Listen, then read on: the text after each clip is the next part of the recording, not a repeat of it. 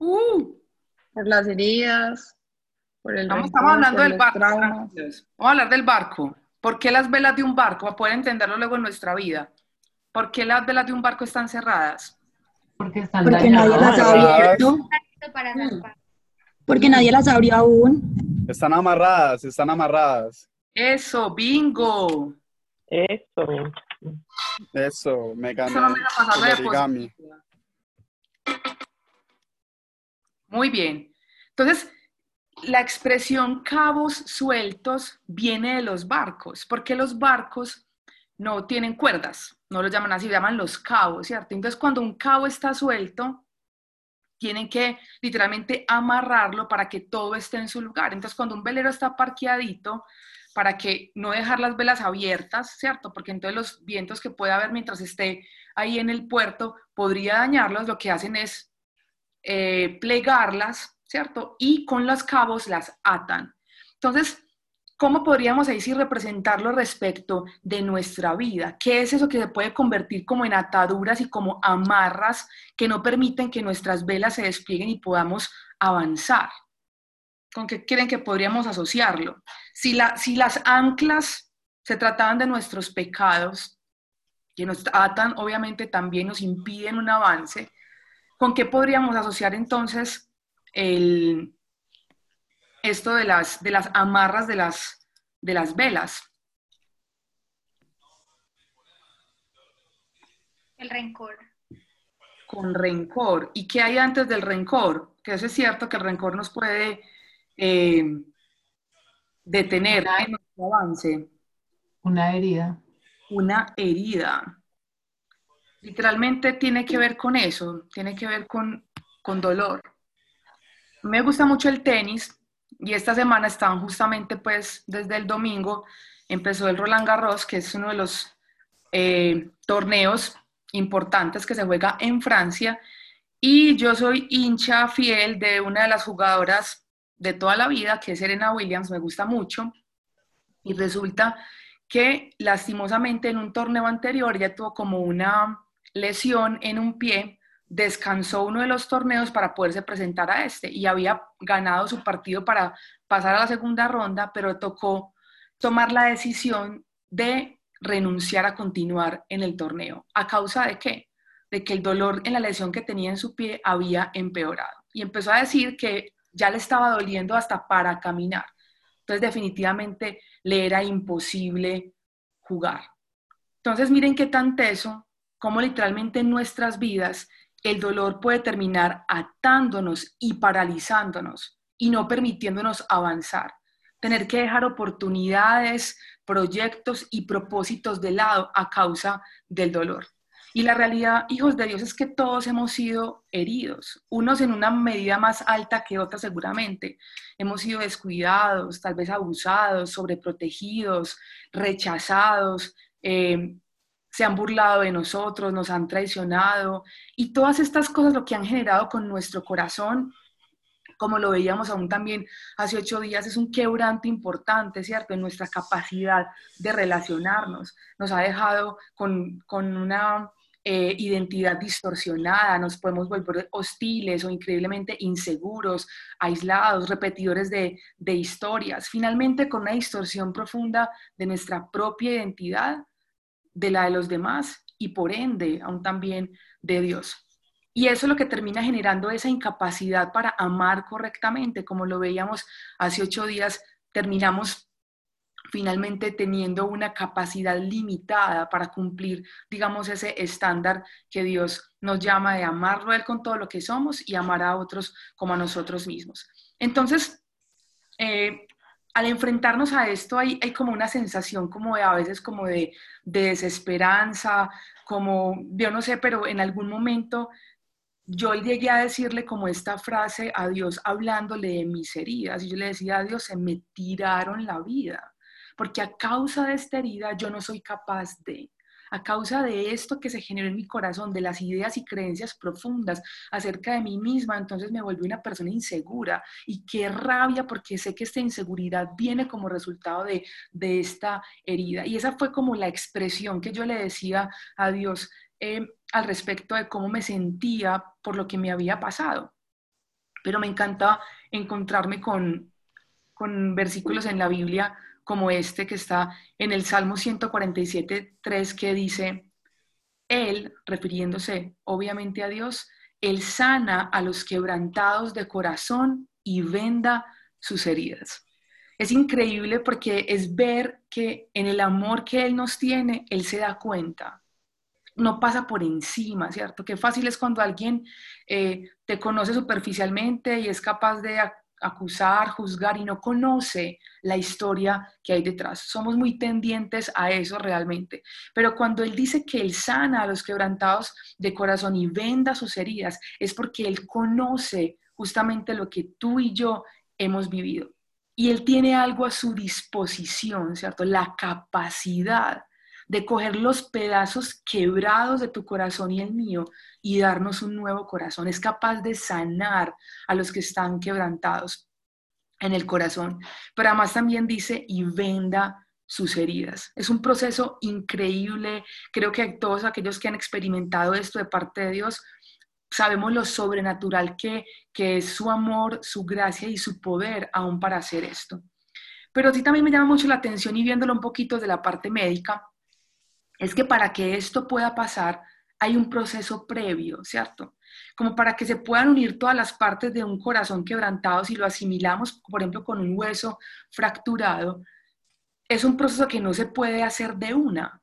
A lo que voy es, por ejemplo, cuando eh, eh, una persona se fractura la nariz, es muy importante antes de, de ponerle una tablilla o algo, es volverla a su lugar. Y yo creo que todos han tenido la oportunidad de ver eso, lo doloroso que puede llegar a ser como que volver a poner la nariz en el lugar, ¿cierto? O cuando alguien se ha dislocado un hombro, como para que el dolor que está sintiendo por todos los nervios presionados pare, debe hacerse una maniobra para volver a poner el hombro en el lugar.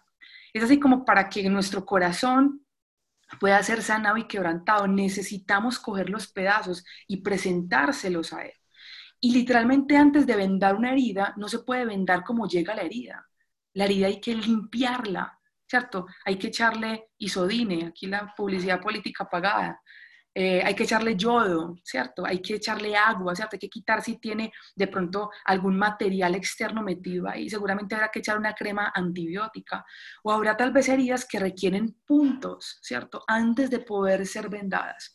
Y la idea es que nos empecemos con esta idea. Dios va a sanar nuestras heridas. Él tiene la capacidad de hacerlo. No hay corazón quebrado en tantos pedazos y herida tan profunda que Él pueda sanar y vendar. Pero en esta noche vamos a, a centrarnos un poquito en ese proceso previo de lo que tiene que pasar para que venga una profunda sanidad de parte de Dios. Y entonces hay una realidad y es que frente a nuestras heridas, tú y yo siempre vamos a responder de dos maneras. Y ahí lo podemos ver como claramente representado en esa imagen. O tomamos la decisión de retener, como ven ese puño, refiriéndose a la venganza, o tomamos la decisión de soltar y de entregar. Y eso tiene que ver con el perdón. Dios conoce cuál es nuestra tendencia natural, a qué nos inclinamos más fácilmente. Lo veíamos claramente hace ocho días que nuestra tendencia es ir siempre en contra, no solamente de lo que a Dios le agrada, sino aún de aquello que nos, no nos beneficia. Y por eso en Romanos 12, 17, Dios se atreve a decirnos esto, no paguéis a nadie mal por mal. Me, me refiero a que se atreve porque Él conoce cómo hemos sido heridos, pero Él dice, no paguéis a nadie mal por mal. Cuando Dios nos dice haz algo o no lo hagas, es porque Él sabe que nuestra tendencia natural es justamente lo contrario. ¿Cuál es nuestra tendencia natural? Pagar al otro mal por mal. Es decir, mi tendencia natural es la venganza, es retener tanto ese dolor, es retener y desarrollar ese rencor como lo estaban eh, mostrando ahorita. Pero finalmente, en otras palabras, lo que Dios nos está diciendo ahí en Romanos es, no reacciones con tu pecado al pecado de otro. No respondas al pecado de otro con tu propio pecado. No caigas en eso. ¿Por qué? Porque cuando tú y yo elegimos la venganza, realmente tú y yo no estamos enfocados en la sanidad de la herida. La venganza no permite que haya un enfoque verdaderamente en lo que necesitamos y es en ser sanados, que nuestros pedacitos vuelvan a ponerse en el lugar y que nuestras heridas puedan ser vendadas. Realmente la venganza se está enfocando es en que aquella persona que me ofendió sufra igual o más que yo, ¿cierto? Tiene que pagar por el daño que me hizo, tiene que pagar la deuda que tiene conmigo. Y es tan enfocado en eso que muchas veces la venganza lo que termina justificando es que tu herida sea la justificación para un comportamiento inadecuado y equivocado. Hace ocho días hablábamos de un vallenato, siempre me vienen vallenatos a la mente, de cómo no confiar en el corazón, ¿cierto? La mentira que, que era eso. Pero siempre me acuerdo de, de este vallenato, no me acuerdo quién es el cantante, pero cuando él dice, malo, a mi corazón lo voy a volver malo, la que venga me la gozo y la despacho, ¿cierto? Obviamente, la realidad de lo que ha pasado es que seguramente fue traicionado, usado, abusado en esa relación, pero está tomando una decisión, ¿cierto? De volverse malo, de comportarse negativamente y entonces dañar a otro. Y eso es finalmente en lo que se enfoca la venganza. ¿Va a experimentar sanidad de la herida que le hicieron? No, porque lo único que se está enfocando realmente es en hacer daño a otro. Y se siente eh, capaz de decir que la realidad por la que me comporto de esa manera es porque me hirieron. Entonces la venganza no produce sanidad y termina justificando nuestra, usando la herida para justificar nuestro mal comportamiento, literalmente nuestro propio pecado. Porque Dios nos dice entonces que perdonemos, porque quiere que nosotros no estemos atados, que podamos avanzar, porque la connotación del perdón es justamente todo lo contrario, es enfocarnos realmente en la sanidad de la herida, en lo que necesitamos en ese momento, en que esa herida no se infecte, en que esa herida no le empiece a salir pus, ¿cierto? No se complique más de lo que ya ha sido la herida en sí. Pero la realidad es que ustedes y yo tenemos eh, ideas distorsionadas acerca de lo que es el perdón. ¿Cierto? Se nos ha vendido por ahí una idea de que el perdón tiene que ver con cosas eh, negativas, ¿cierto? Con debilidad en el carácter. No sé si alguno pudiera mencionar de pronto una idea equivocada que ha tenido el perdón o que hoy cree que es la idea real. ¿Por qué no elegir perdonar? O sea, ¿qué es lo que a ustedes y a mí muchas veces nos evita elegir perdonar? No sé si alguien se anima a compartir. ¿Cuál, ¿Qué se vuelve un impedimento a la hora de elegir el perdón por encima de la venganza? María, yo creo que es como esa sensación de sentir que le estamos haciendo bien a quien nos hizo mal.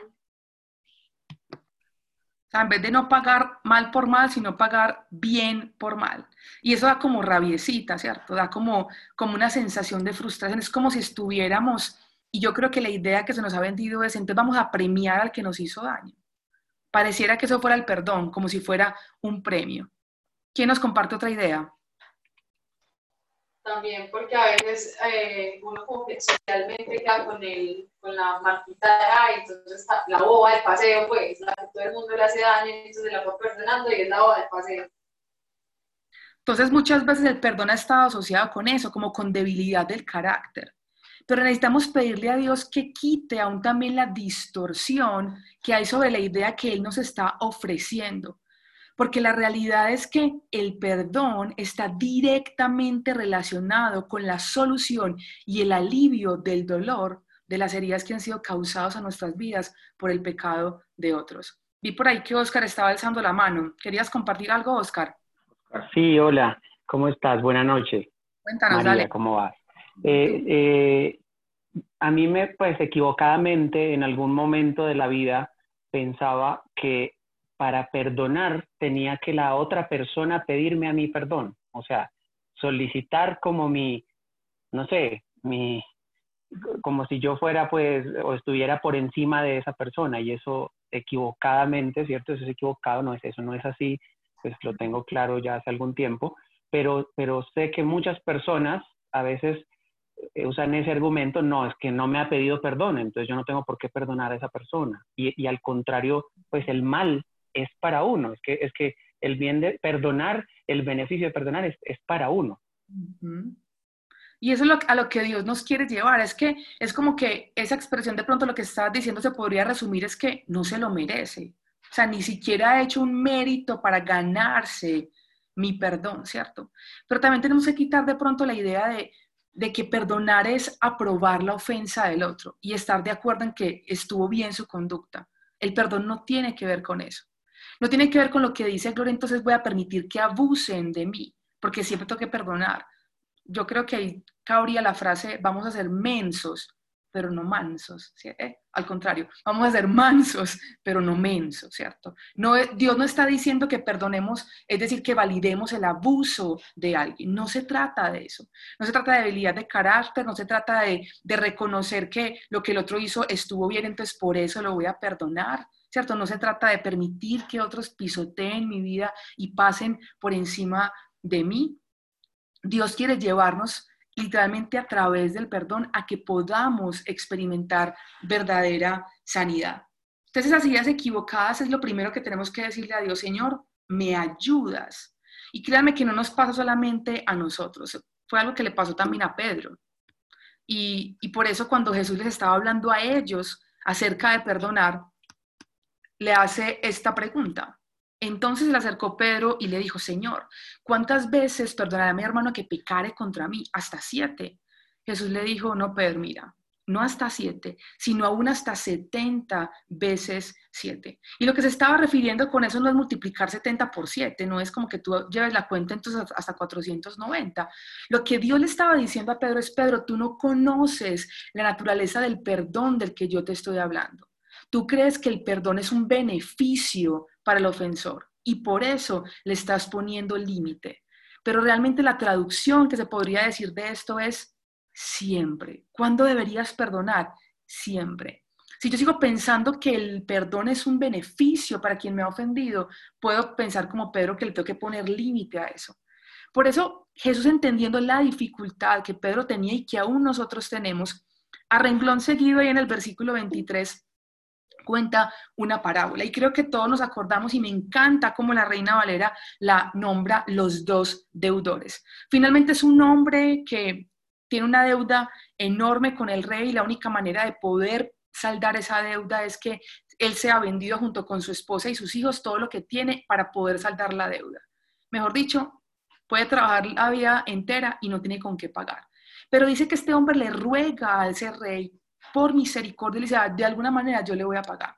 Pero el rey entendiendo y teniendo compasión de este hombre, dijo, él no tiene literalmente donde caerse muerto. No tiene, o sea, lo que puede hacer toda en su vida, nunca va a alcanzar para pagar la deuda que tiene conmigo.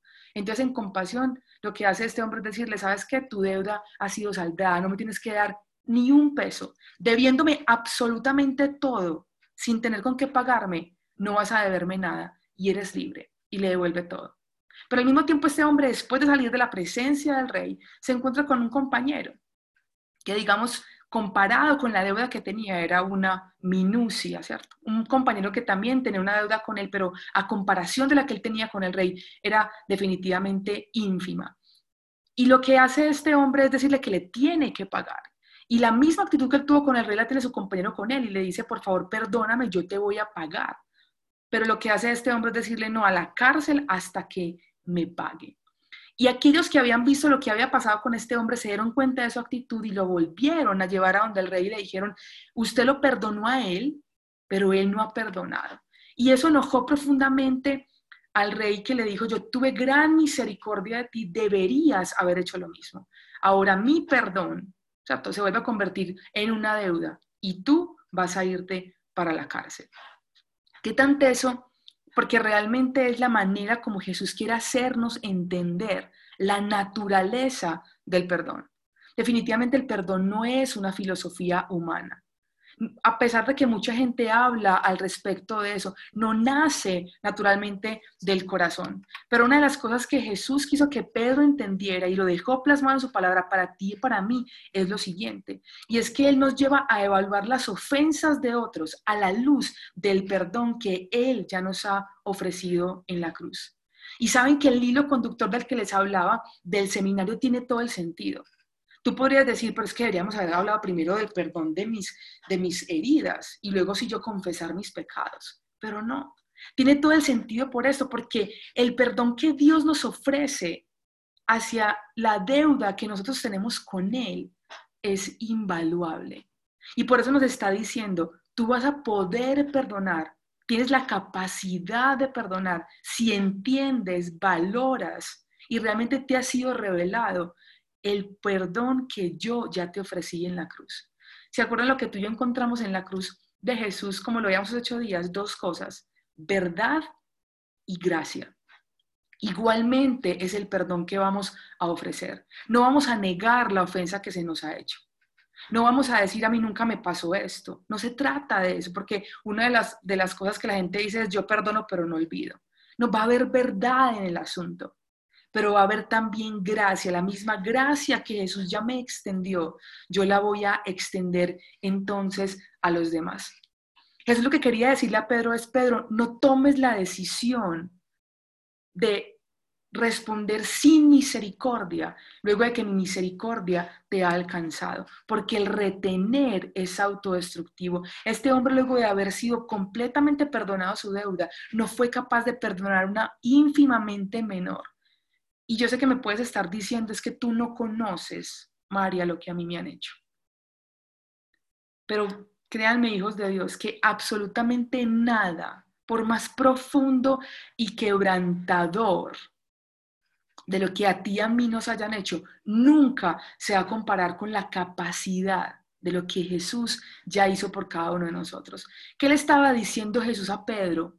Así como luego Pablo se lo dijo a los efesios. Me encanta lo que dice en Efesios 4, de aquí se los pongo, dice, quítense de ustedes toda amargura, enojo, ira, gritos y calumnia, junto con toda maldad lo que está diciendo es que cuando tú y yo necesitamos retener, decidimos, perdón, retener, esto es lo que crece en nuestra vida. Amargura, enojo, nos volvemos iracundos, gritones, somos calumniadores. Hay en nosotros realmente maldad. Pero Dios nos está diciendo es, elijan el perdón, sean bondadosos y misericordiosos con los otros, perdonándose unos a otros como Dios también los perdonó a ustedes en Cristo Jesús. Así que la base del perdón no va a estar en que la ofensa no fue lo suficientemente profunda, que en qué pecado que él también fue herido. No, se trata de la razón de que Jesús ya nos perdonó de manera abundante a cada uno de nosotros. ¿Cómo vamos a perdonar? Perdonándonos como Cristo nos perdonó a nosotros. Así que podemos concluir tranquilamente con que el perdón es un regalo de un no merecedor a otro. Hijos de Dios, nosotros no merecíamos ser perdonados por Dios. Y nosotros a veces queremos que el otro merezca nuestro perdón. Por eso me encanta como lo dice eh, la parábola, ¿cierto? Es un regalo de un deudor a otro, de quien no merecía, pero fue perdonado y entonces extiende el mismo perdón. Así que tú y yo vamos a poder introducir el perdón a nuestra vida como un estilo de vida cuando nos reconozcamos, aprendamos y nos sea revelado que hemos sido profunda y ricamente perdonados. Una persona que reconoce, acepta y ha abrazado ese perdón de Dios revelado en ese amor redentor que nos tiene, es capaz de fácilmente extender a otros. Cuando digo fácilmente, no quiere decir que no cueste. Acuérdense que limpiar una herida es dolorosa. ¿Cierto? Esa agua oxigenada, esa, esa solución yodada, el quitar material que puede haber dentro de la herida, puede ser doloroso, pero es un dolor que va a traer finalmente sanidad. No va a causar más dolor eh, dañino y destructivo, sino que es un dolor que posterior a ese va a traer entonces sanidad. Igual esta puede seguir siendo la cara de algunos de ustedes que estén diciendo, pero venga, entonces, quien me hirió no va a tener consecuencias de lo que me hizo. O sea, yo lo perdono y queda libre como si nada hubiera pasado. Y creo que es una pregunta muy normal y muy válida, pero creo que Dios ahí nos responde con tres conceptos claros que están en su palabra. Uno, lo que dice en Gálatas 5, eh, hijos de Dios, nadie, nadie, nadie se burla de Dios. Todo lo que tú y yo sembremos, eso vamos a cosechar. Además, el autor de Hebreos nos dice que todas las cosas que pasan están descubiertas a los ojos de aquel a quien tendremos que rendir cuentas. Tú y yo vamos a tener que rendir cuentas delante de Dios por lo que hemos hecho. Pero sobre todo, les leo lo que Pablo le decía a los romanos. ¿Se acuerdan que ahorita leímos Romanos 12, 17 que Dios nos animaba a no pagarle a nadie mal por mal? Pero miren lo que dice el versículo 19. No os venguéis vosotros mismos, amados míos, sino dejad lugar a la ira de Dios, porque escrito está, mía es la venganza, yo pagaré, dice el Señor. Digamos que en términos sencillos, la parte de Dios es que haya justicia y la parte nuestra es perdonar. Él se encarga de las consecuencias. De Él es ese departamento. El tuyo y el mío es no vengarnos nosotros mismos, dejarle esa, esa acción de justicia a Dios. Pero lo otro que puede generar una cara de esta respecto al pecado, lo que les venía diciendo ahorita, María, tú no sabes lo que a mí me ha pasado. Tú no conoces el dolor que hay en mi corazón. Tú no sabes lo que yo he tenido que enfrentar y arrastrar por años a causa de lo que a mí me hicieron. Y es cierto, el perdón no es la solución total para la sanidad de la herida, pero sí es el ingrediente esencial para que pueda empezar la sanidad. Hay heridas tan profundas que no pueden simplemente limpiarse y vendarse o poner unos puntos pequeños. La persona tiene que ir a quirófano y ser operada y hace parte de la eh, sanidad profunda que Dios va a hacer. Pero ese elemento inicial, que es la disposición de que tú expongas tu herida para que pueda ser tratada por Dios, es el perdón es la única manera de que con el tiempo, no el tiempo solo, sino el perdón, más tiempo en que Dios vaya trabajando, esa herida realmente pueda sanar. El perdón es la clave para que el dolor empiece realmente a disminuir. Y saben que muchas veces cuando una persona tiene que quedarse con una herida abierta, esa se puede infectar. ¿Saben qué hay que hacer? Volver a lavar la herida. Eso quiere decir que muchas veces tú y yo vamos a tener que perdonar una misma herida varias veces. Pero eso es lo único que va a generar que el dolor vaya menguando. Pero si tú y yo decidimos no perdonar y retener, créanme, hijos de Dios, el dolor nunca se va a ir y se va a transformar en rencor, amargura, hostilidad y unas pesadas cadenas que te van a ti evitar poder avanzar hacia los propósitos de Dios, pero sobre todo experimentar el perdón de Dios. Es la única manera de que podamos hacerlo. Vamos entonces a adentrarnos como en lo práctico, ¿cierto? La idea es que el perdón no se convierte en algo como tan etéreo. Bueno, yo como perdono. Eso no se trata tampoco de una fórmula mágica, pero sí que podamos entender a lo que Dios nos quiere llevar. ¿Cuáles podrían ser esos pasos para perdonar? Primero, visitar el recuerdo doloroso.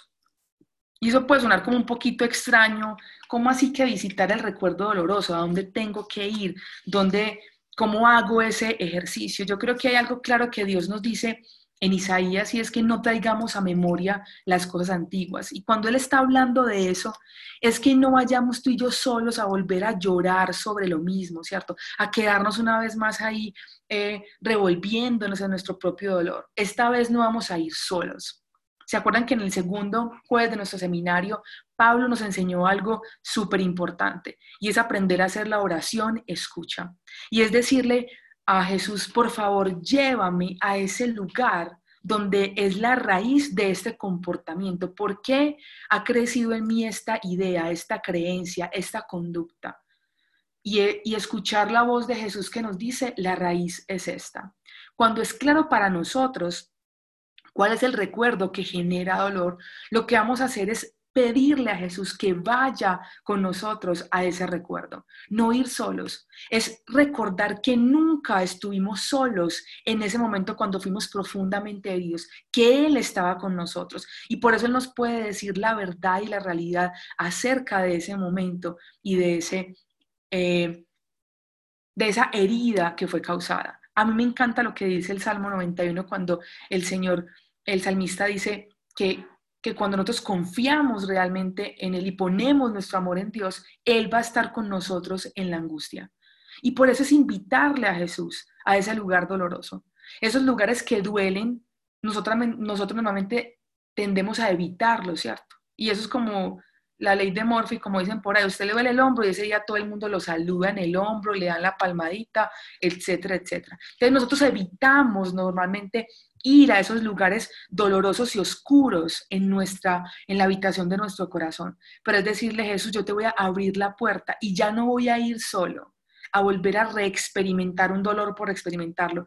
Quiero que me acompañes porque yo necesito ver de una manera distinta ese dolor y poderle dar un nuevo significado.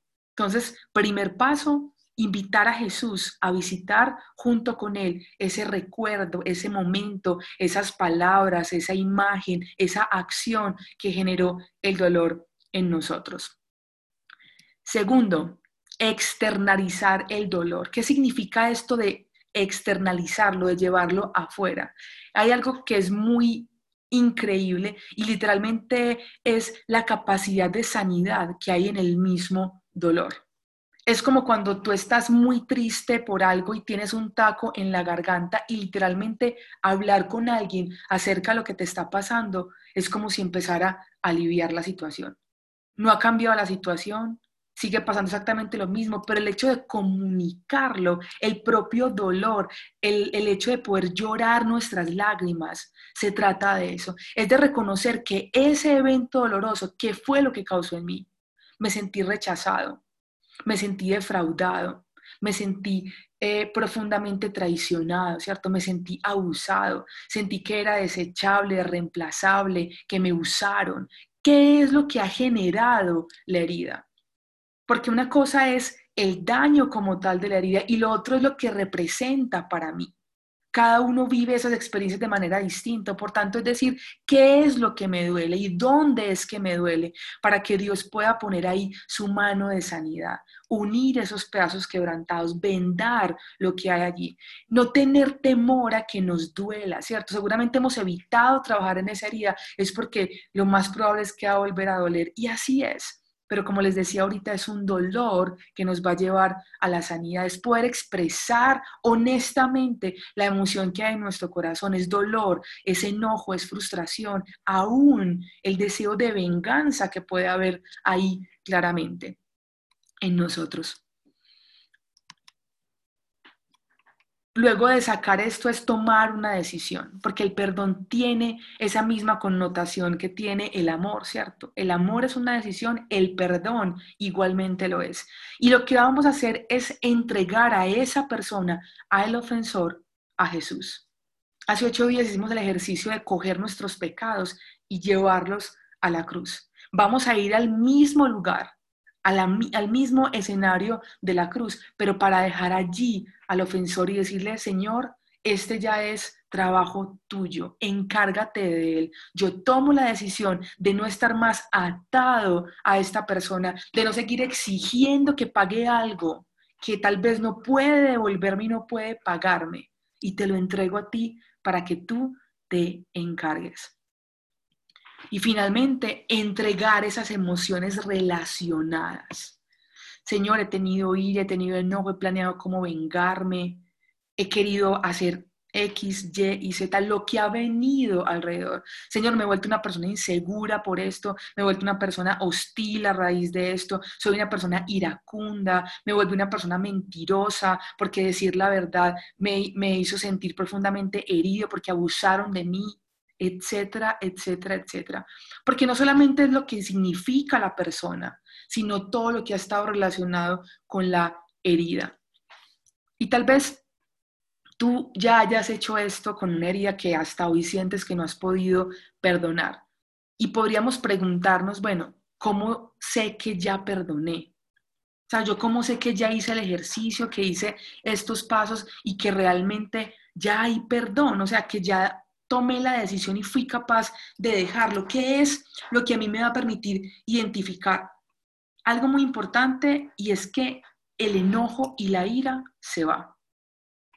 Es probable que el dolor que la herida causó no se vaya inmediatamente, pero el enojo, la ira, el estar pensando constantemente en cómo hacer que el otro eh, me pague lo que me debe, ese sentimiento empieza a menguar. Ya mi atención no está completamente concentrada en lo que el ofensor me ha hecho. Puede que esta herida sea muy antigua, ¿cierto? Podemos estar hablando de nuestros papás cuando estábamos pequeños, de alguien que estuvo en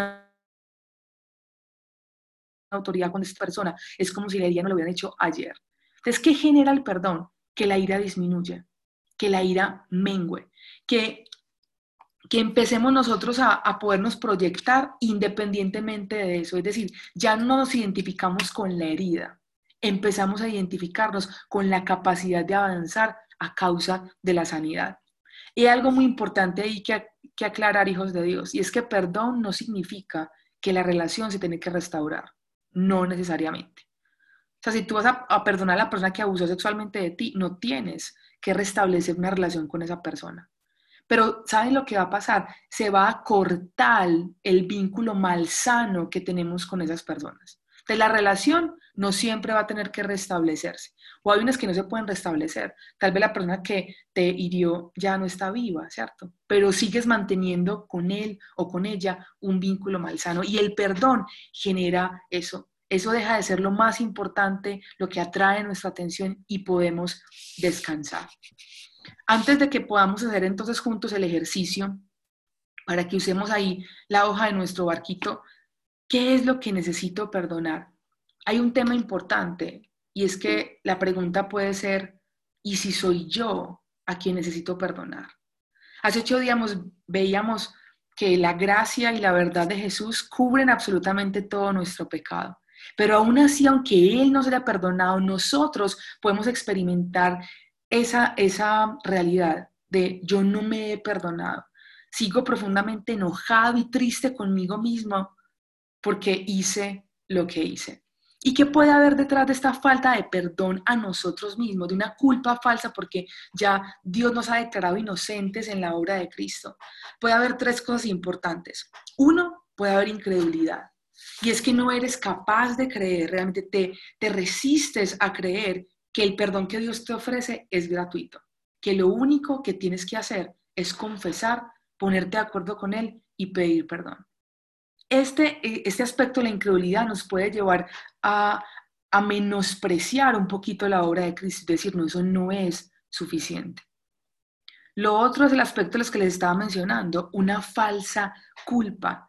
¿Por qué es una falsa culpa? Porque si ya Dios nos declara inocentes, ¿por qué nosotros nos seguimos sintiendo culpables? Es porque creemos que tenemos que hacer algo para compensar el daño que hicimos. Pensamos que le tenemos que agregar algo a la obra de Jesús, tengo que devolverle algo a Dios, tengo que hacer algo.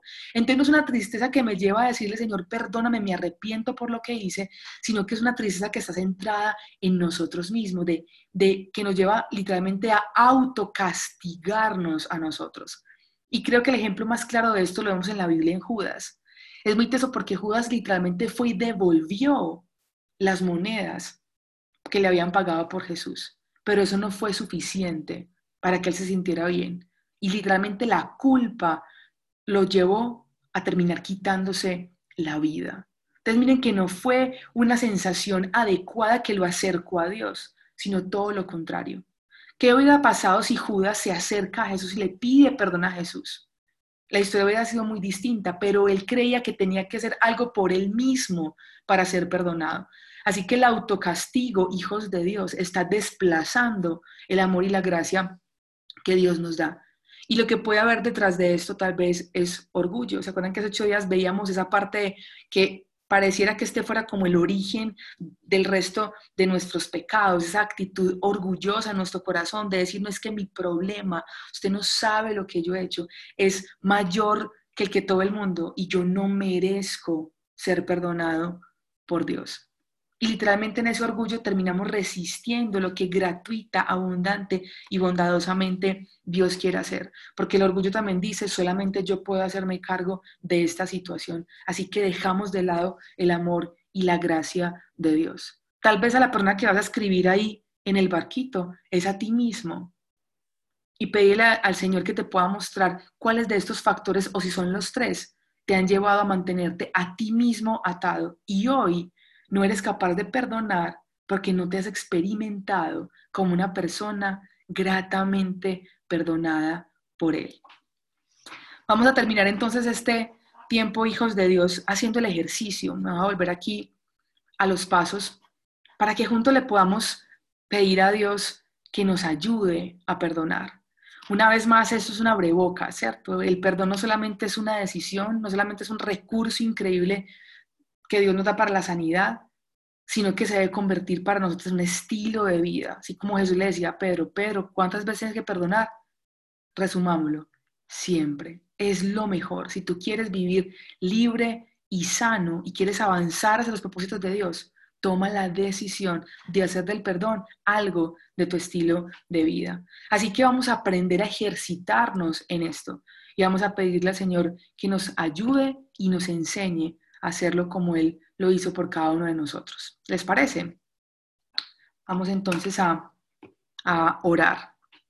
Qué bueno que te tomes ahí unos dos minuticos antes de que oremos de identificar. Identifiquemos por lo menos una herida que necesites perdonar. Una, ¿cierto? Seguramente hay muchas situaciones. Seguramente se te vienen a la mente muchas personas las que tuvieras que perdonar hoy. Pero ¿qué tal si piensas en un asunto que hoy tú sabes que no has logrado perdonar? O tal vez ya has hecho el ejercicio y esta es una nueva oportunidad para seguir ratificando que tu decisión sobre esa herida que te hicieron, sobre eso que todavía en algún momento te duele, es poder perdonar. Tómate ahí dos minuticos de poder escribir cuál es la herida, cuál es el dolor y la persona la que le vamos a, entregar al Señor para que juntos terminemos en este tiempo entonces orando y entregándole al Señor todo esto.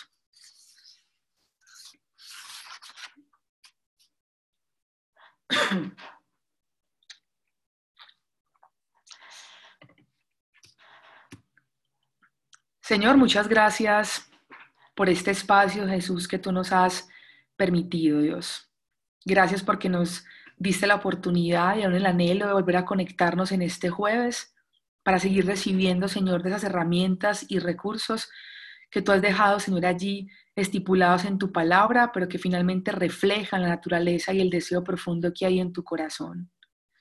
Gracias porque tú conoces, Señor, y has visto cada una de nuestras heridas, Señor, de nuestros dolores, Dios, de los quebrantos de nuestro corazón. Ninguno, Señor, de las situaciones que hemos experimentado a ti te es desconocido. Tanto que tú has salido a la iniciativa de decir que eres el que, Señor, sana a aquellos que están quebrantados de corazón y les venda sus heridas. Tú eres uno que está completamente libre para hacerlo, totalmente dispuesto para hacerlo pero lo mejor es que eres totalmente capaz de usar lo que sea, Señor, para que esos múltiples pedazos en los que nuestro corazón ha sido quebrantado y herido, Señor, se pueda hacer algo nuevo. No quieres que vayamos al pasado, Señor, para quedarnos allí recordando lo mucho que nos hirieron y el daño que nos han hecho. Quieres que nuestra atención esté puesta en lo que sigues diciendo y es que estás haciendo cosa nueva y pronto la vamos a conocer. Señor, yo quiero clamarte en el nombre de Jesús que ninguno de tus hijos que están conectados en esta noche se pierdan de lo nuevo y maravilloso que tú quieres hacer en cada una de sus vidas, Señor, si toman la decisión, Señor, de perdonar. Espíritu Santo, convence nuestros corazones y quita en el nombre de Jesús las ideas equivocadas y erróneas acerca del perdón, Señor, que pueda haber en nuestras mentes, Señor de lo que se nos enseñó aún a través de nuestros padres, de lo que el mundo, Señor, la cultura nos ha enseñado tan equivocadamente acerca del perdón. Porque ¿qué seríamos, Señor, nosotros si tu gracia, tu amor y tu perdón nos hubieran alcanzado, Señor.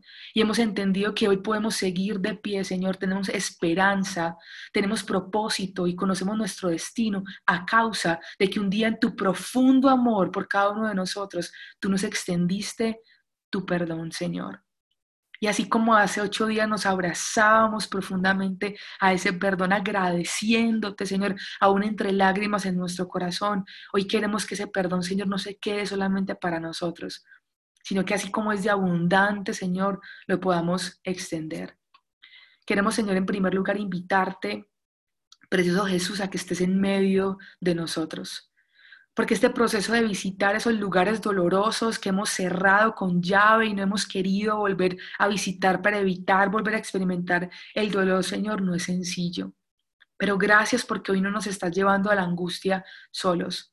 Hoy nos estás diciendo que vas, Señor, de nuestra mano, Señor, que nos tomas de la mano derecha, que nos fortalece, Señor, que tu consuelo se extiende aún para ir a esos lugares y reconocer y mirar cara a cara nuestras heridas. Qué bueno que ahí tú le puedas decir, Señor, mira, esta es mi herida. Yo sé que tú estuviste ahí, o tal vez no creo que lo estuviste, pero, pero lo conoces y, y esta es mi herida, Dios. Esto es lo que me ha causado tanto dolor, Señor. Esta es la situación que no he podido dejar que deje de determinarme. Cada vez que pienso en mí misma, cada vez que pienso en mí mismo, esta idea sale a relucir, este momento, esta imagen, estas palabras de esta persona retumban, Señor, en mi mente mucho más fuerte que tu verdad, Señor. Y me hacen sentir increíblemente dolido, Señor. Me hacen sentir incapaz, me hacen sentir inseguro, me hacen sentir que no tiene sentido, Señor, que hay una frustración profunda en mi corazón porque nunca voy a poder alcanzar, Dios, lo que tú tienes para mí, Señor. Papá, me hirieron tanto, estas palabras me dolieron tanto, Señor. Recuerdo esas imágenes de ese momento y es como si fuera, hubiera sido ayer lo que me pasó. Cuéntale ahí libremente a Jesús qué es lo que ha pasado por tu mente, qué es lo que sigue pasando por tu corazón, cuál es la consecuencia que has logrado identificar que esa herida te ha causado y que sigue repitiendo ciclos a causa de que ha sido un dolor que no has podido trabajar. Señor, ayúdanos Jesús, por favor, a conectarnos de una manera correcta y adecuada con nuestro dolor. Tú no nos estás llevando a que volvamos a experimentar lo que eso ha implicado para nuestras vidas simplemente para que nos duela, sino para que sea a través de eso la sanidad y la libertad que tú quieres traer a cada uno de nosotros. Permite que tus hijos sean honestos, Señor porque tal vez hay muchos endurecidos diciendo que no, no, es para tanto, que no ha sido tan grave, que ese asunto no es tan relevante, Señor, pero fue nuestro corazón el que fue herido. Éramos unos niños pequeños, Señor, cuando recibimos palabras tan fuertes como que no éramos útiles para nada, que éramos una porquería, que no íbamos a poder alcanzar nunca nada, que preferían a nuestro hermanito, a nuestra hermanita que a nosotros. Señor. Éramos unos niños pequeños que estábamos esperando recibir un amor que nos satisfaciera, Señor, que nos ayudara, que nos edificara y lo que recibimos fueron golpes, fueron abusos, Señor, fueron insultos, Dios, fueron desprecios profundos, Señor. No es justo lo que cada uno de nosotros vivió. Y tú estabas ahí en ese momento. Por eso puedes llevarnos justamente a los lugares, Señor, más ocultos que ni siquiera sabíamos que habían en nuestro corazón. Pero la realidad es porque tú estuviste ahí y te doliste profundamente. Cuando Lázaro murió, Señor, tú sabías que ibas a resucitarlo. Pero al ver el dolor, Señor, que había en el corazón de Marta y María, Señor, y todos sus amigos, tú también lloraste. Así Jesús, que tú eres el que se está conmoviendo en este momento por cada uno de nuestros dolores. Es el experimentar el propio dolor, Señor, que es nuestro corazón lo que te mueve a querer sanarnos y a querer vendar nuestras heridas. Gracias por compadecerte de nosotros, por entender y por experimentar en ti mismo nuestro dolor y decirnos yo también. A mí también me rechazaron. A mí también me dejaron solo. Yo también quedé huérfano. A mí también me azotaron. De mí también abusaron. Yo también. Que sea clara, Señor, tu voz para tus niños y tus niñas, Señor, que les hables a esos niños pequeños que se quedan encerrados en el pasado de esas heridas y que pareciera que salieran a flote, Señor, ya en nuestra madurez. quieres hoy hacer libre, Señor. Gracias por lo que estás haciendo, por lo que estás mostrando y por lo que estás revelando, Señor. Y hoy con esto, Señor, en nuestro corazón queremos tomar una decisión y le a Jesús, Jesús, yo quiero, Señor, me duele, me he resistido, pero yo en el nombre de Jesús quiero tomar la decisión de entregarte este dolor y a esta persona. Dile, Señor, yo te entrego a nombre y apellido si lo conoces, si te lo sabes con seguridad. Y decirle, Señor, hoy tomo la decisión en el nombre de Jesús de dejarlo a los pies de la cruz. Renuncio a seguir atando y esperando que esa persona me devuelva lo que me fue quitado. Señor, yo renuncio a la necesidad de estar esperando que esa persona me pague, Señor, lo que yo siento que me debe. El estarlo poniendo en la cruz delante de ti es decirte que tengo mis brazos abiertos para recibir de ti la recompensa, la restitución y el pago que tú has prometido darme. Y en primer lugar la sanidad de mi herida, Dios, y la restitución que solamente tú sabrás cómo vas a traer a mi corazón. Señor, ya no quiero pensar más en esta persona, ya no quiero que mis pensamientos estén ligados malsanamente, Señor, a esta persona. En el nombre de Jesús, la dejo en tu altar, Señor. Y dile por qué la perdona, Señor, le perdono por sus palabras, por haberme traicionado, por haberme engañado, por haber sido ofensivo, Señor, violento con sus palabras, por haberme menospreciado, por haberme mentido, Señor. Encárgate tú, Señor, de esas acciones de Él. No soy yo quien va a seguir encargándose de eso, Dios. Y hoy dejo también delante de ti, Señor, mi dolor, mi amargura, mi rencor, Señor. Encárgate, Señor. Aún de las cicatrices que estas heridas tan antiguas siguen, Señor, generando en mi corazón. Porque hay una cosa que yo quiero hacer y es experimentar tu libertad y recordar, Señor, que esto lo estoy haciendo con la capacidad que me da saber que ya he sido profundamente perdonada. Y si es tu caso, dile, Señor, me cuesta entender que tu perdón sea gratuito. En mi mente algo me dice que yo tengo que ganarme las cosas. Eso es lo que me enseñaron, que me tenía que ganar las cosas. Y cuando me dices que me das algo de gratis, no creo que seas tan bueno como para cubrir todo lo que yo he hecho. Señor, yo tengo fe, pero por favor ayúdame en mi incredulidad. Ayúdame a soltar la falsa culpa que estaba manejando, Señor. Me he estado autojustificando a través del autocastigo. Me doy duro, Señor. Hablo mal de mí mismo, hablo mal de mí misma, me menosprecio, creo que soy poca cosa, creo que otros son dignos y yo no. Creo que mi dignidad se la llevó mi pecado. Y no he podido, Señor, entender que con la obra que tú hiciste en la cruz, tú me volviste a ser digno en ti de recibir todo lo que tienes para mí. Recuérdame esa imagen de cuando el hijo pródigo vuelve a la casa de papá, que quería volver a ser un siervo, pero tú le, en la figura de ese papá, le devolviste vestido, anillo y calzado. Seguimos siendo hijos en ti. Quita en el nombre de Jesús toda falsa culpa, y rompe el orgullo de nuestros corazones, que tu gracia y tu amor nos embriaguen completamente, para que siendo, Señor, profundamente perdonados, vivamos como personas perdonadas, que perdonan abundantemente a otros y que experimentan que en la medida en que más fácil perdonamos, Señor, también otros nos perdonan, Señor, con esa misma facilidad y amor a cada uno de nosotros. Gracias porque tu amor se ha extendido durante estos cuatro jueves, Señor. Porque tus verdades, Señor, han sido expuestas delante de nuestros corazones. Sella en el nombre de Jesús nuestras vidas con tu palabra y con tu verdad. Y llévanos al propósito, Señor, y a la sanidad, Dios, que tú quieres para cada uno de nosotros. Yo en tu nombre, Jesús, bendigo a todos los que están, Señor, en este espacio. Y declaro que en el nombre de Jesús, Dios, van a poder, Señor, seguir experimentando tu libertad y tu sanidad y alcanzarán los propósitos para los cuales tú los llamaste. Así como lo decía el salmista, lo creemos. El Señor cumplirá su propósito en mí. A pesar de mis muchos errores y a pesar de mis muchas heridas, el Señor cumplirá su propósito en mí.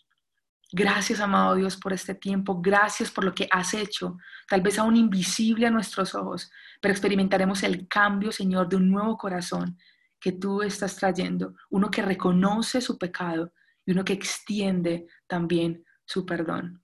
Te damos muchas gracias porque te quedas con nosotros. Así te oramos en el nombre poderoso de Cristo Jesús. Amén y amén.